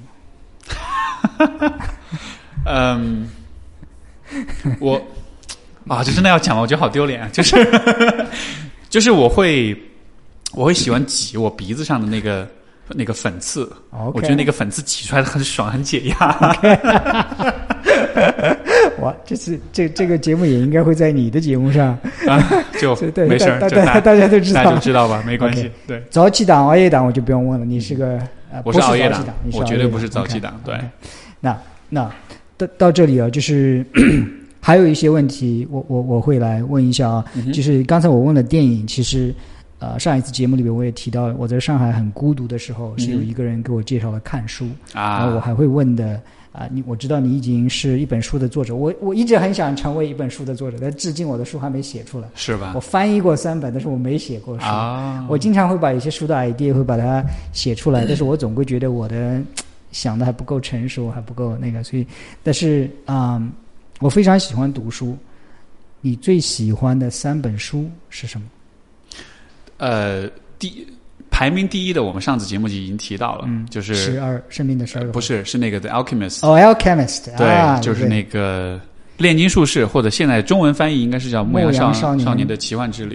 对我，因为上次你提到，我就哇，太好了，你喜欢那本书。对，因为那真的是我这辈子就是 personal Bible，、就是我个人圣经，可以是到这样一个地位。嗯因为它基本上帮助我确立了我的那种很就是很理想主义的那一个面，很浪漫主义、理想主义那一个面，然后就是。嗯，对于人生的那种信强烈的信仰，就我、我没有宗教的，就就 I'm not religious，但是我有 faith，、我有信仰，嗯，对，所以那个书给我的精神生活可以说是，嗯，就它开创了我的精神生活，应该是这么说的。嗯，这个书我读过至少十遍，哇哦，所以所以 我还没有哪一本书读过十遍。是？吗？我也没有，我其实不特，啊我其实不是特别喜欢读书，但那本书真的是，而且就像电影一样，你每读一遍，你都会有新的感悟。是的，是然后那本书真的就是神奇到我每读一遍，我都会想到一些新的，发现一些新的东西，所以就特别特别特别喜欢那个书。我不知道你记不记得，它当中有一个有一个情节是他变他在沙漠里面，嗯然后挑战那个沙漠里的首领，他说我可以把自己变成风。嗯，那段嗯那段当时我读完就真的是。真一边读一边流泪那种，觉得太震撼。嗯，记得记得，我我读过三遍，啊！读过三遍啊，是是是，嗯。是，然后这是第一本，第二本书呃，应该是那个 Victor Frankl 的《A Man's Search for Man Meaning》。search for meaning，对 yes，对啊，你你这个你读过三遍，对。嗯对，这个就是活出生命的意义，中文是叫嗯，也是我觉得特别给予我启发的一本书，因为它讲的是。因为这个 Victor Frankl 是这个奥奥地利的心理学家对，也是个犹太人，他二战被关了集中营，对，其实就是在集中营当中、嗯看到了看到很多事情。啊对，没错，他讲的就是人意义这个东西对于人的影响吧。这个书也是算是我觉得给我带来很强大的人格力量的嗯这样一本书，就是它这种对于意义的追求，这个真的是帮我扛过了很多很多的非常糟糕或者非常低落的这种时刻的。嗯所以，所以，曾经有大概半年的时间，我问我人生的目标是什么，嗯我就是说过一个有意义的生活。虽然我那时候还不知道是什么，但是 meaningful？哼，对，没错，So，um, man's search for meaning，对。寻找活出生命的意义，活出生命的意义对，中文对版啊。对，这特别棒。，beautiful，第三本书的话，我觉得应该就是我翻译的那本书，就是 Jordan Peterson 的那个《Twelve Rules for Life》。对，嗯。就是这个书现在是因为我是中简体大陆的简体中文版的译者，然后嗯但是这个书现在翻了还还没出，现在还在这个审的过程中。嗯。然后我预计是 hopefully 十月份、十一月份能出吧。嗯然后中文的名字应该大概率是叫《人生十二法则》，嗯就他会直译这个名字，因为你知道国内有些书翻那个标题会翻得很标题党那样的。是的但是我在我的坚持下，我说我觉得还是翻译成嗯直译会比较好。然后，因为 Jordan Peterson，我以前上过他课，因为他是我们学校的教授，哦心理学教授，所以我大二的时候上过他两两节心理学的课。嗯，对我的启启发也是非常非常大的。他那个时候还没红，那个时候还没有开始在 YouTube 上发视频什么的，但是那个时候我已经觉得他是特别了不起一个人。嗯，这本书有点长，也有点深，对，然后他有些内容也有略有一点晦涩。嗯，但是相信我，他因为他之前另外一本书是 map 就是 Maps of Meaning，是他更是更深更学术的一本课本，那个书更难懂。这本 meaning，对，这本书已经是它这个已经简化了很多了，所以我就已经相对比较好读了。嗯然后，嗯，我觉得这本书对我的影响就是还是在于它是，因为它是十二条人生法则，但它不是那种鸡汤，嗯，它其实是讲了一些非常深刻的道理，关于善恶，关于真理，啊、关于自我，嗯，然后。啊、关于人格力量，嗯，就是就是他所讲的这些道理是非常深刻的。我我是第一次看到有一个人可以用啊、一些非常深刻的方式去解读一些看上去非常简单的道理。嗯，我举个例子，比如说他第一他的那个十二个法则的第一个法则，他是说，嗯、s t a n d up straight with your shoulders around your back，就是说你要、呃笔挺站立，昂首挺胸。嗯，然后你说这个算是一个人生法则吗？就这更像是一个礼仪准则，对吧？社交礼仪，但是他就会讲说为什么啊、你应该这么去做。嗯，他后面其实绕了，就他的每一章都是这样，他会绕很大一个圈，嗯，给你讲很多很多的东西，嗯，然后但最后他在你再回到这个道理、这个法则上，你就会明，你就会发现。你对这个法则的理解和原先是原来不是是与和原来是完全不一样的，嗯。就他是能够把你对于一些很简单的东西的认知提升好几个 level 的这样一个人，嗯。所以这个书我当时看了之后，我觉得太棒了，我就说我一定要把它翻译成中文。嗯。然后后来就真的如如我所愿就，就就翻译过来，因为我真的很想把这个书介绍给很多的就是所有的中国的读者吧。对是的，所以。到时候出来之后，我们也也也可以在我的一些媒体上进行好啊，好啊，甚至我们再来聊一次这这十二个法则。好啊，这是三本书里边我我唯一一本没读完的书，嗯。我大概读到第七个法则吧。啊，OK 我 OK，我我是喜欢好几本书并行读的，是。哎读一段，这然后然后就就就就丢了。嗯啊。这是一本好书，嗯我记不清这几个法则，但是我觉得读的时候已经是 对，没错，没错。这个书如果能读英文版的，还是建议读英文版。嗯中文版的话，对，因为一些大家都懂的原因，可能啊不是特别的全，就会有一些部分。就如果你能读英文版是最好的，嗯但中文版我觉得也 OK。而且我在翻译的时候，其实有很努力的把它的一些很生涩的语言，就是不容易的，翻译这本书不容易啊。真的是真的是要掉半条命那样的。我就我能理解，我能理对，解。所以我能理解我我也翻译过三本三本书啊，但是跟人家合作合作翻译的、不容易的。嗯，好啊、我们时间有限，我还有最后两个我必问的问题 OK，啊、这是有关优秀跟习惯。那啊很多时候，呃我最喜欢的一句话就是亚里士多德说过的，他说：“优秀是一种习惯。”啊、你认为你自己有哪几哪些比较好的、比较优秀的习惯？可以是各个方面，嗯呃，生活、处理情感、学习、工作效率、健康等等。嗯，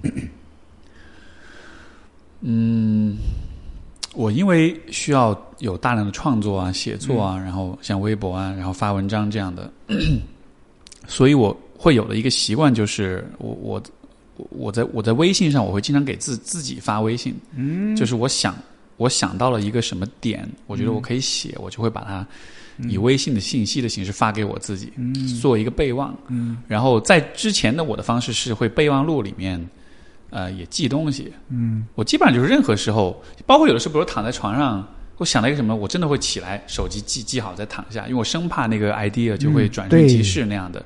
所以就是我会长期有这样一种记录那些我认为很好的 idea 的一个习惯。嗯然后记下来之后，之后就会把它转化成一篇文章，包括甚至是一本书，或者是一个课程、一个演讲啊，或者怎样的。然后，因为我会是那种很喜欢思考跟观察的人，嗯所以我看到很多很多的事情，都会很快的就会有一些灵感，有些想法。然后可能这样的这这样的习惯，可能十几年的时间了吧，一直都会不停的坚持。所以说这个，呃。比如说，有些人就会问说：“哎，你为什么一直能坚持写作？然后一直都有，就嗯而且不是那种鸡汤式的写作，很重复、很无聊的东西。我一直会有新的想法，会有创很有创新的想法出来。我觉得可能就是源于这一点吧。嗯对，就一直保持这种思维的活跃度，保持这种对事物的敏感度。嗯，所以这是应该是我唯一的习惯吧，其他好像没有什么特别多习惯。就是记录。